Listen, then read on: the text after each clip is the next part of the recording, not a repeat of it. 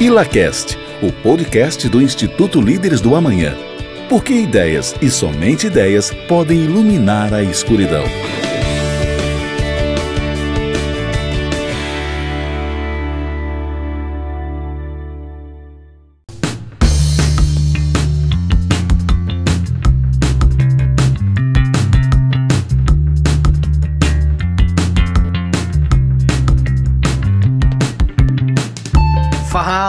Galera do Diga aí do IlaCast, é isso mesmo, Diga aí IlaCast, os dois podcasts que tratam aqui no Espírito Santo sobre liberdade juntos nessa parceria inédita por conta do nono Fórum Liberdade e Democracia do Instituto Líderes do Amanhã, que teve o tema A Liberdade foi cancelada.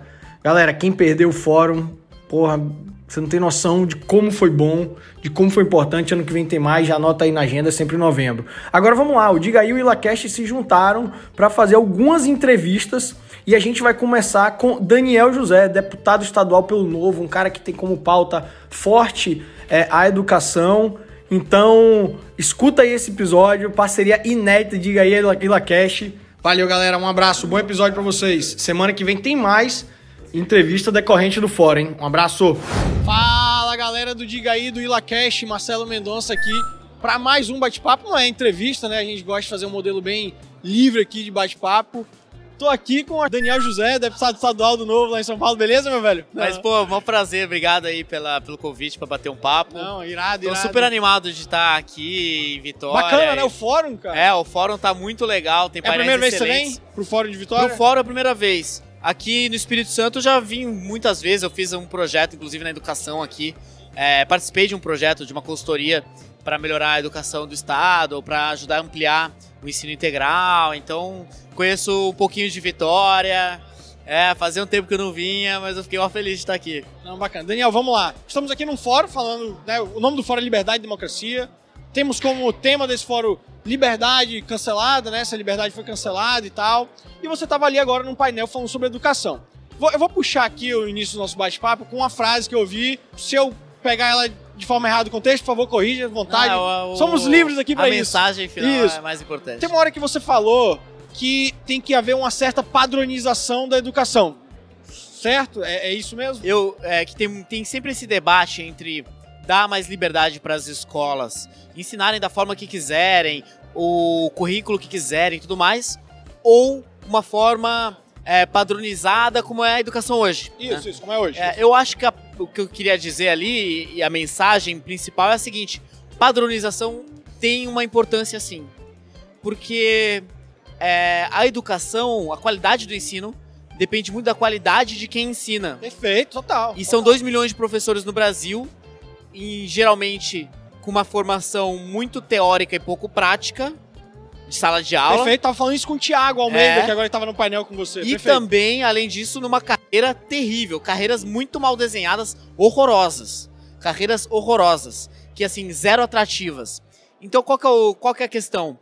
Para matérias muito básicas, tipo português e matemática, Ok, ok. que assim, cara, se você vai pra escola, não aprendeu a ler e escrever, não aprendeu a Fazer, fazer, conta. conta básica e, e entrar inclusive em, em probabilidade, inclusive, sabe, em frações e por aí vai, cara, você vai ter muito poucas condições de ter, em primeiro lugar, uma carreira bem sucedida e de ter um pensamento crítico para lidar com as informações que a gente recebe todos os dias.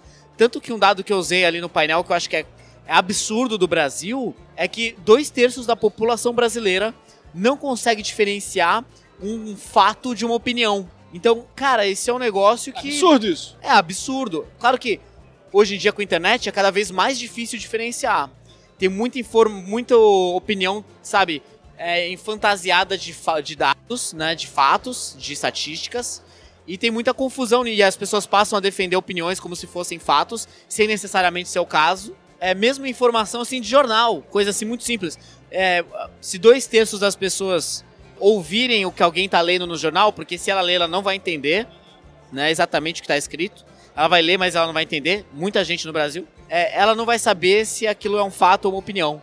Então, mesmo na escrita, isso é muito preocupante, né? Isso é preocupante, né? Porque você acaba trazendo uma forma de propagação de informações, faz, enfim, equivocadas é, e por aí vai. Falsas e por aí vai, uma... né? Criadas e e aí assim o que deveria ser usado como uma ferramenta para é, avançar no conhecimento das pessoas passa a ser o sabe, a desinformação e passa a ser prejudicial porque as pessoas passam a a colocar como pilares informações que não são verdadeiras, né? Agora vamos lá.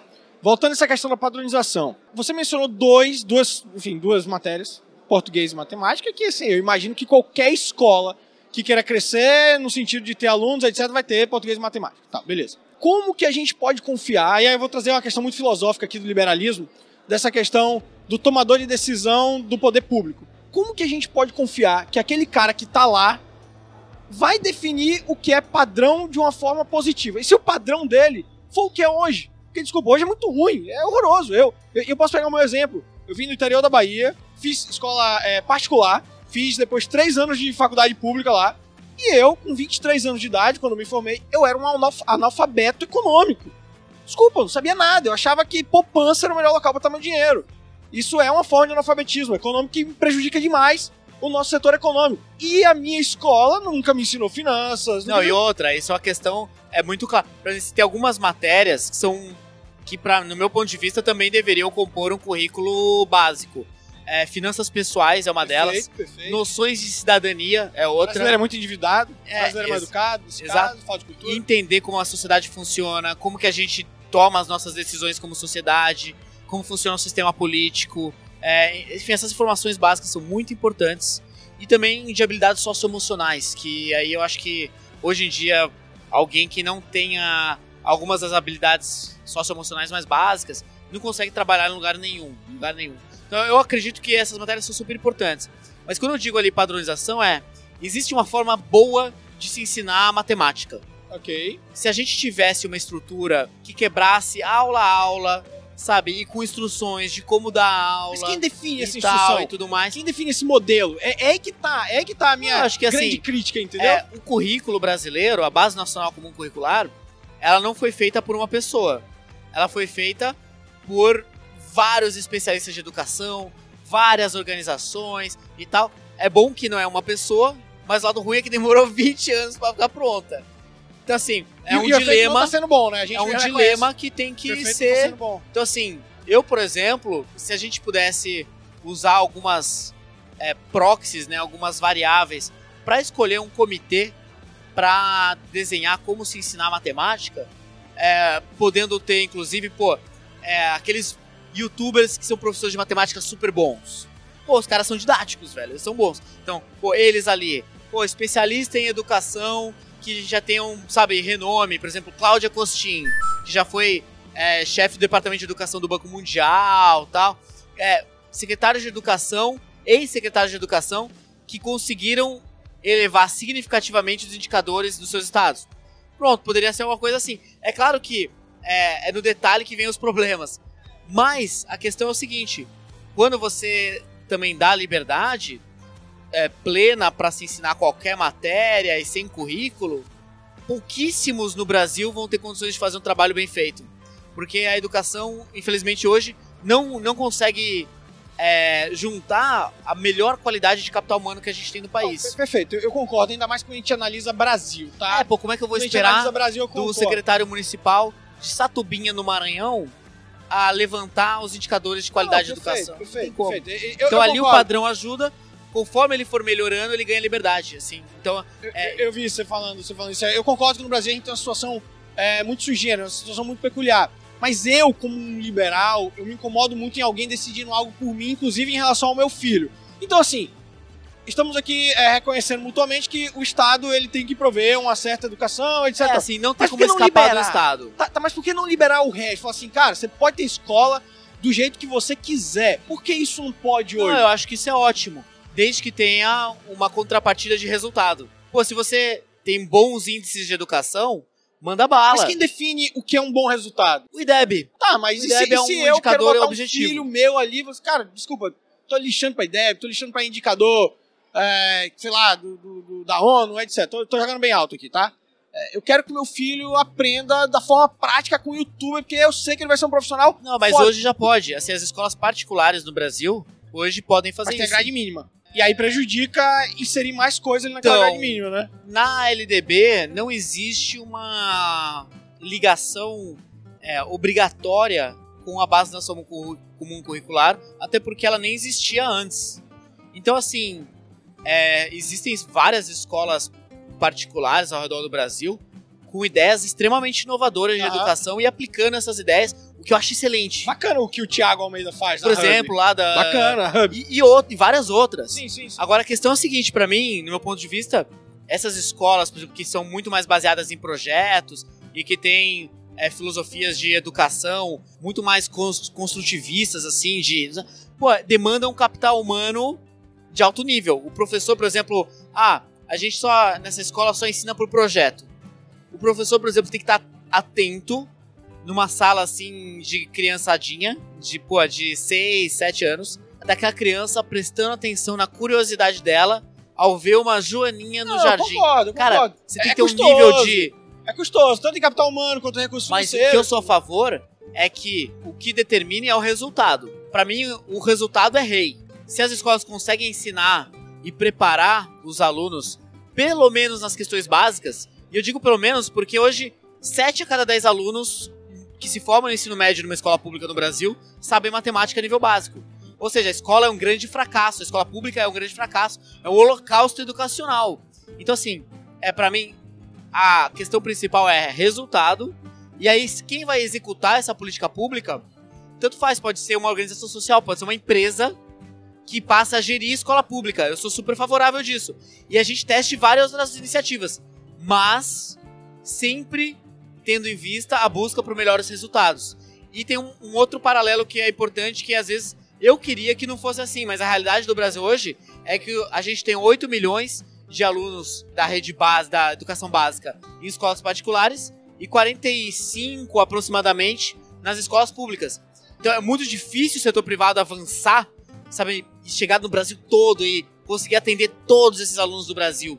Claro que eu acho que o Estado tem que abrir espaço, sair da frente para que quem ensina bem consiga ensinar mais e mais alunos. Perfeito. Eu só me preocupo com uma questão com essa questão do resultado, que é alguém medindo. Eu prefiro que o mercado meça resultado. Vamos supor que fizesse um teste em que não tivesse é, um IDEB lá, por exemplo, medindo resultado, mas os índices de empreendedorismo, os índices econômicos, os índices financeiros, É. pra atingir o resultado, porque você gerou melhoria É, é é- aquela, pra aquela sociedade, pra aquela comunidade. Pra mim isso é resultado. É, eu, eu entendo, mas eu, eu só acho que assim, eu não consigo, eu não acho que é bom relativizar o que é uma boa educação. Porque esse é o discurso da esquerda. Quando eu venho e falo e defendo a educação e tal, geralmente vem lá uma deputada do PT, que é presidente do sindicato de professores, e fala assim: "Mas deputado Daniel, a educação não se mede. A educação é algo maior. É- Não, a gente tem que medir a educação, justamente para conseguir cobrar é, aquilo que é o básico, do básico do Aham, aham. básico. Então, o que, que o mundo resolveu medir? Português, matemática e ciências, que é a prova do PISA, é, para alunos de 15 anos. Isso é o que o mundo mediu. O Brasil mede português e matemática. O mundo mediu né, o idioma do país, matemática Ah, e ciência, né? Eu falei ah, português, ah. mas... E o Brasil, português e matemática. É, a gente pode expandir também para ciências, a gente pode avaliar também segundo, quinto e nono ano. É, hoje, segundo ano não é avaliado. A gente pode aprimorar nossas avaliações e eu sou a favor que a gente avalie cada vez mais, com mais recorrência. Porque daí você tem parâmetro mínimo.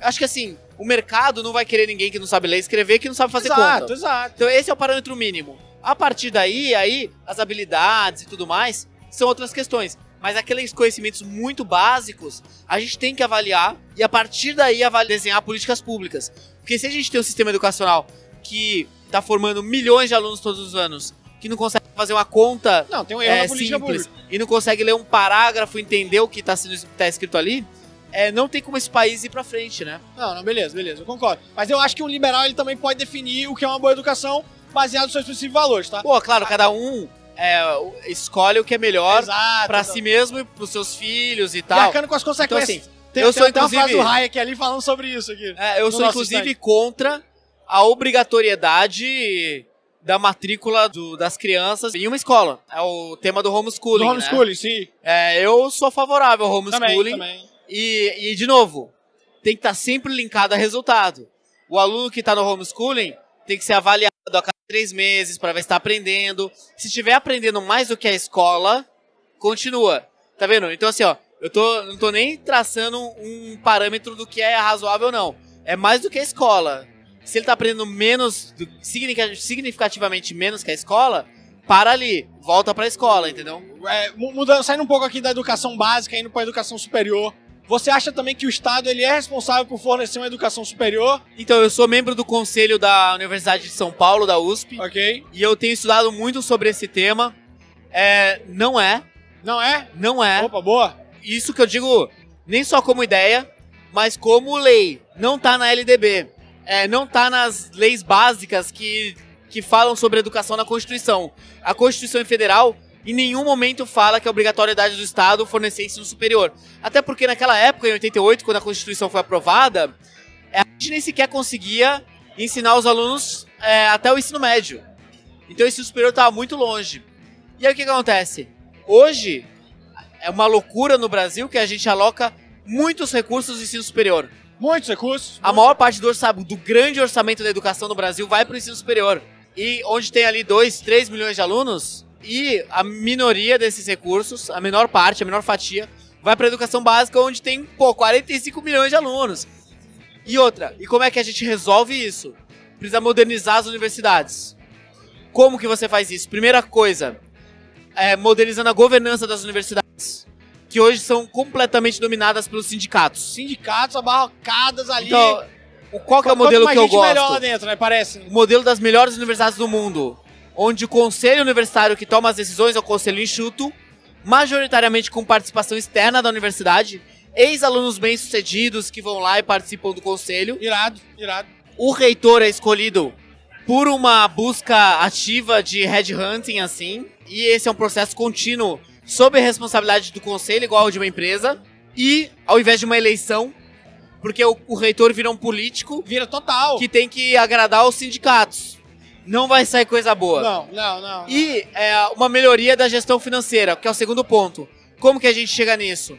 Busca de outras fontes de receita para diminuir a dependência dessas universidades dos recursos públicos.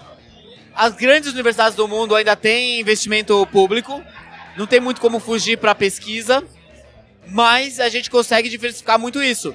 A USP, por exemplo, tem 96% do orçamento em impostos. Universidades boas ao redor do mundo, isso não chega a 30%, não chega a 40%. Ah, então, então você acha que não tem que fornecer obrigatoriamente? Não, eu acho que assim, a universidade tem que buscar outras fontes outras de receita para compensar um repasse menor de impostos. Você, você não acha que o modelo proposto pelo Friedman no, no livro Livre para Escolher de vouchers poderia ser uma solução interessante? Então. Para ensino superior, tá? Estamos é focando no ensino é, superior aqui. É, para o ensino superior, o que, que eu defendo? Cobrança de mensalidade das universidades públicas para quem pode pagar e concessão de bolsas de estudos graduais e integrais, dependendo da renda da família. E o aluno passaria a pagar depois de formado, mas no modelo da Austrália, é, não é o modelo atual que tem no FIES, E o né? modelo Austrália e da Inglaterra. Como é que funciona? O aluno só passa a pagar a mensalidade, a, a bolsa dele do passado, depois que ele atinge uma renda mínima anual. Ok, ok. E se ele perde o emprego, ele para, ele para de pagar. Então, assim, dessa forma, você não gera aquela pressão. Tá, tá ligado à renda dele, então, a capacidade. Talvez ele não chegue a, a, repagar de volta tudo que ele teve de bolsa de estudos. Mas mesmo assim, é mais uma geração de receita para a universidade concessão de espaços da universidade para café, restaurante, é, naming rights para grandes doadores poderem dar os seus nomes.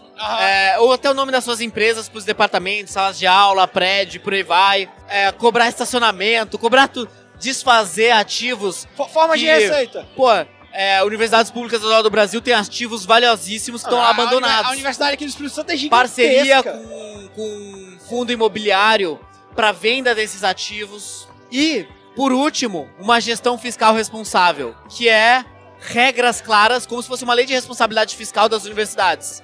Ah, não pode aumentar salário se o percentual do orçamento usado para salário passar de 70%. Porque a maior parte das universidades públicas do Brasil gastam mais de 90% do orçamento em salário. Não tem como. Não, tem como. Tem como. É, o funcionalismo público é um grande problema da gente. É. né?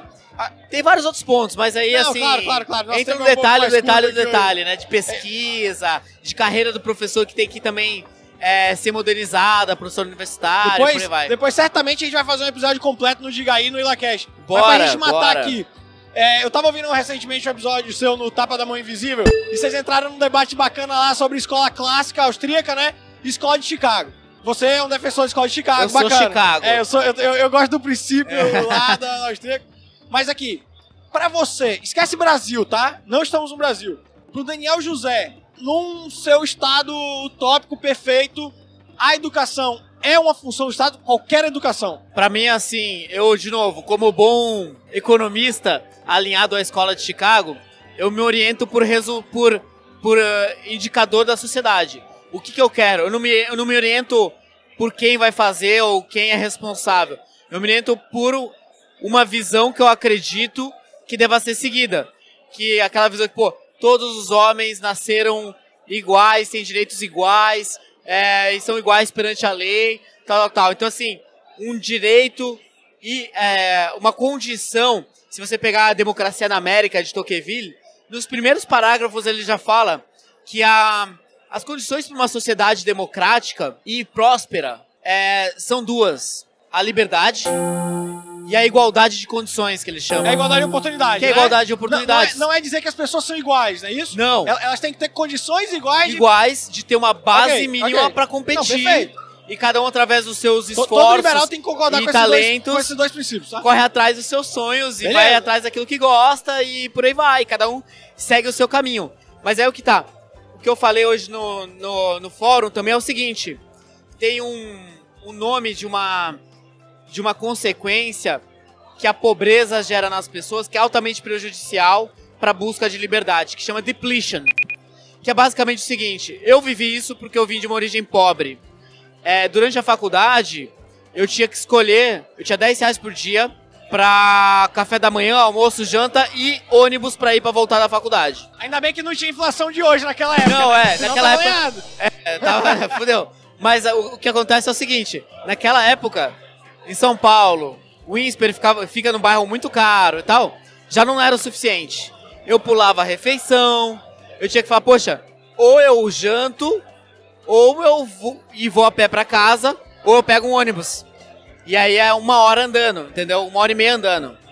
Então assim, o que, que eu escolho fazer? Quando você tem que fazer várias escolhas de sobrevivência, assim, todos os dias, você chega no final do dia esgotado. E você perde condições de fazer boas escolhas mirando o longo prazo. Inclusive financeiras. Porque você tá ali, meu, rodando. É, é aquela coisa, eu quero fazer, chegar no verão enxuto, vou fazer academia e vou fazer dieta. Só que você vai lá, bicho, e você trabalha 14 horas no dia, um trabalho super estressante. Você chega no final do dia e fala assim, eu vou pra academia, eu vou comer saudável, vou nada. Vou passar no Mac aqui e tal e dane-se. Então assim, qu- quanto mais sofrimento você passa ao longo do dia, mais difícil é de você tomar essas decisões boas pra você pro longo prazo. E, é, por exemplo, eu sou vizinho lá em São Paulo de um monte de influenciador. Pô, o pessoal só faz propaganda e passa o dia na academia. Óbvio que o cara vai ficar bem, a, a menina vai ficar bonita lá. Eu sou vizinho lá da Jade como, né? Picon. Óbvio que ela vai estar lá, meu, 100%.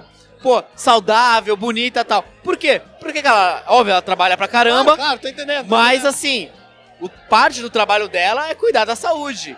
Se eu colocar isso como meta pra mim, vai ser muito mais difícil, tendo que eu tenho, sendo que eu tenho que rodar o estado, trabalhar pra caramba. Ah, aham. Então assim, é o mesmo efeito pra quem é pobre. Eu, eu passei por isso, eu vivi isso na pele.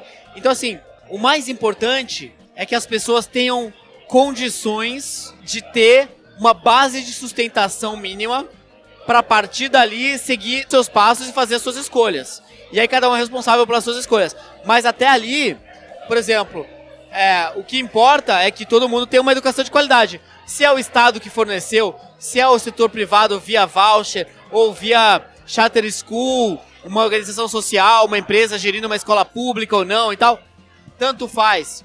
Então pra mim, eu não me, eu não me prendo a isso. Eu me prendo a, ao resultado final que eu quero ter, que é pessoas com condições de competir. Inclusive, é, seguindo, a, olhando as evidências das políticas públicas, é importantíssimo que a gente tenha políticas no Brasil de retenção de alunos nas escolas, inclusive com bolsas específicas para que eles não abandonem a escola para ir trabalhar num trabalho informal que dá pouco, mas que garante a subsistência da família. Então, assim, a gente tem que desenhar políticas públicas que atinjam aqueles resultados. Agora, a escola austríaca, ela é importante sim. Onde? No direcionamento, nos valores. Aonde a gente está mirando.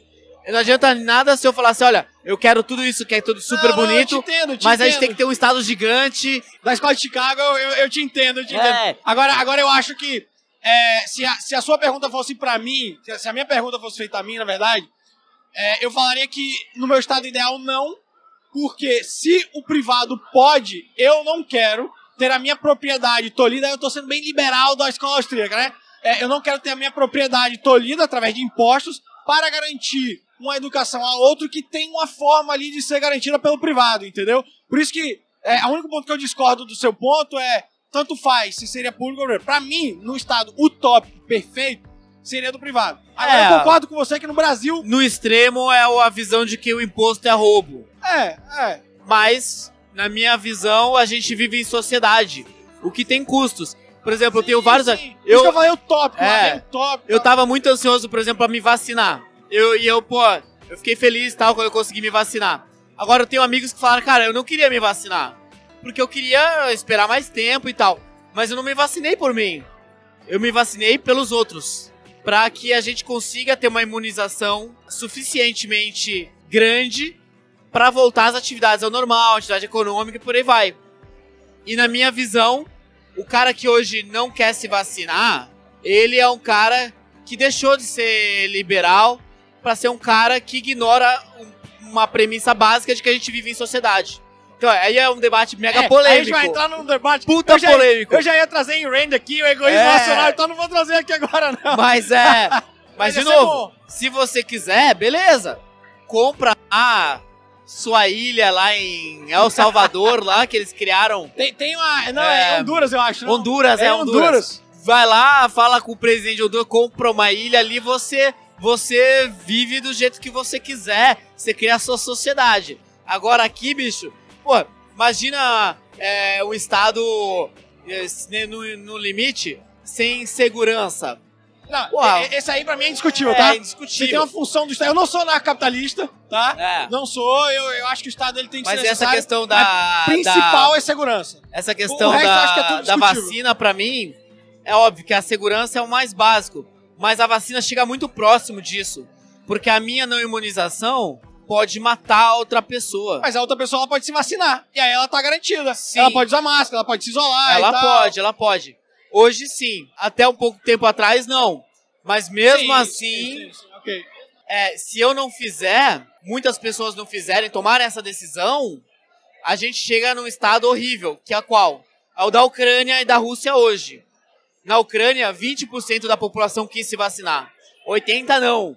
Hoje eles estão batendo recorde e eles estão mais do que o dobro no número de mortes diárias do que estava no período mais crítico. Mas, mas, Daniel, essa... mas de novo, cada um é responsável e tudo mais. Exato, isso dito isso, dito isso, quem se vacinou se ferra, porque a, o, o, Estado tem que tomar aquela decisão de novo de falar, Não, pô, fecha tudo, mas, mas e a atividade aí... econômica lá no é... chão e aí um monte de gente que se vacinou não, perde emprego. Mas olha só. Pô, Aí é exatamente a ideia da vida em sociedade, só que o inverso. O cara tá aí vivendo aquela sociedade. E mesmo se eu me vacinei... Eu acho que a gente tem que respeitar bem o indivíduo e o direito de escolha dele, arcando com as consequências, tá? Sim, mas eu mesmo se eu me vacinei, eu não tô isento de risco total. De... Não, eu sei. Eu então, sei. assim, isso ainda pode acontecer. É, a questão do risco total, você vai ter que realmente pegar uma ilha ali, um local que não tem ninguém se isolar. É, de novo, é, um. é dirigir bêbado. Pra mim é igual.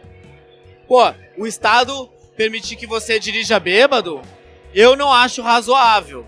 Porque muita gente vai sofrer a consequência sem ter tido o direito de tomar aquela escolha, de tomar aquela decisão. Mas aí, o, aquele que optou por dirigir bêbado e tirou a vida de alguém, ele já feria um princípio básico do liberalismo, que é o respeito ali à vida do, do outro. Porque o outro tem tanto direito à vida quanto você tem a de sua. Novo, mas quando você tira a vida. você tirou a vida de alguém num acidente de carro. Você pode ter intenção ou não. Quando ele toma a decisão de, pô, dirigir embriagado, por exemplo, cara, no final de contas ele pode falar assim: não, eu não queria que isso acontecesse. Mas assumir a consequência. Mas ele tem que assumir Ah, consequências duras. A, a questão da consequência, eu acho que a gente é bem uníssono aqui. É. A, a dúvida é se ele deveria poder ou não, aí a gente vai entrar É. naquele debate que. Mas é, tem É uma é bem escolha longo. coletiva ali. Tem uma escolha de sociedade. Porque os que não querem se vacinar se beneficiam, são caroneiros, né? Tomam carona na, na boa escolha daqueles que se vacinaram. É, é, mais ou menos, Então, porque assim- não tem um cara só que deixou de se vacinar, tem vários, então eles acabam assumindo. Então, se o eles risco fossem eles. maioria, prejudicaria todo mundo inevitavelmente, entendeu? Aí volta a questão da vida em sociedade. Dada a maioria aí. Aí a complica. sociedade. Mas a gente. Eu imagino que a gente não queira viver numa sociedade que não seja próspera. Eu e você sim.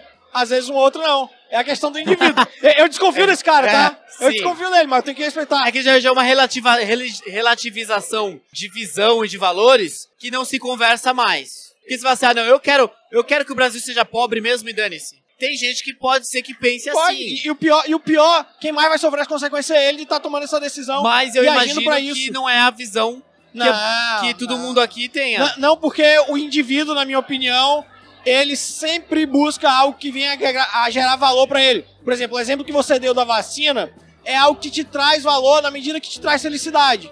Então, quando você fala, eu me vacinei por uma sociedade melhor, esse- essa consequência da sociedade melhor é algo que te traz um prazer, te traz uma felicidade. Você acaba se beneficiando dessa Não, forma é, também. é, é, nem é só a questão assim, mas é a questão de se preocupar com, a, com tudo do Brasil, com a vida de outras pessoas, com a, te traz econômica. benefício também. E de novo, isso que eu nem entrei nas evidências. Porque quando você olha as evidências. Não, sem dúvida. Aí, cara, eu sou é totalmente fato, a favor é da vacinação. É fato. Só que essa Não, então, questão da assim, obrigatoriedade não, que a gente vai ficar discutindo Entra muito na. tempo aqui. De novo, isso é escola austríaca. Perfeito. E aí, ó. Você, é, de novo, é uma discussão filosófica muito, interessante. Muito, muito, muito.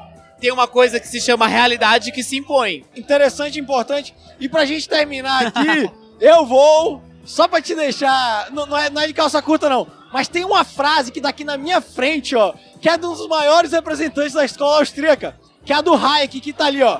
Vou ler ela, hein? Pra Exato. terminar, hein? Liberdade não significa apenas que o indivíduo tem a oportunidade e o fardo da escolha. Significa também que ele deve arcar com as consequências de sua escolha. E eu É vou, eu vou falar uma austríaca. outra frase aqui que também Fala. tem muito a ver com esse debate Fala. das vacinas. Que o fato de a maioria apoiar ou tolerar um ato de roubo não diminui a essência criminosa do ato e sua grave injustiça. Perfeito. Do Rothbard, Então, né? Eu citei não tem como relativizar valores. Sem dúvida, sem dúvida. Isso eu com Boa. você, Daniel. Valeu. Irado, velho. Muito obrigado, Tamo mesmo. junto, foi ótima Muito conversa. E é isso aí. Quem quiser seguir também, Daniel José BR no Instagram, acompanhar sigo, o trabalho. vale a pena, tá, galera? Vale a pena, pode trabalho seguir técnico visando melhorar a educação do Brasil. É óbvio, né? Com, sempre com a perspectiva liberal. Sem dúvida. Mas, assim, uma preocupação gigantesca com os milhões de alunos no Brasil Concordo, que não oportunidade. é, é educação que realmente vai conseguir fazer todos nós melhorarmos e termos uma, uma sociedade mais próxima, mais livre, de melhores ideais, de melhores debates. E é isso. Galera, obrigado de novo. Um grande abraço, hein? Valeu, Marcelo. Tamo junto.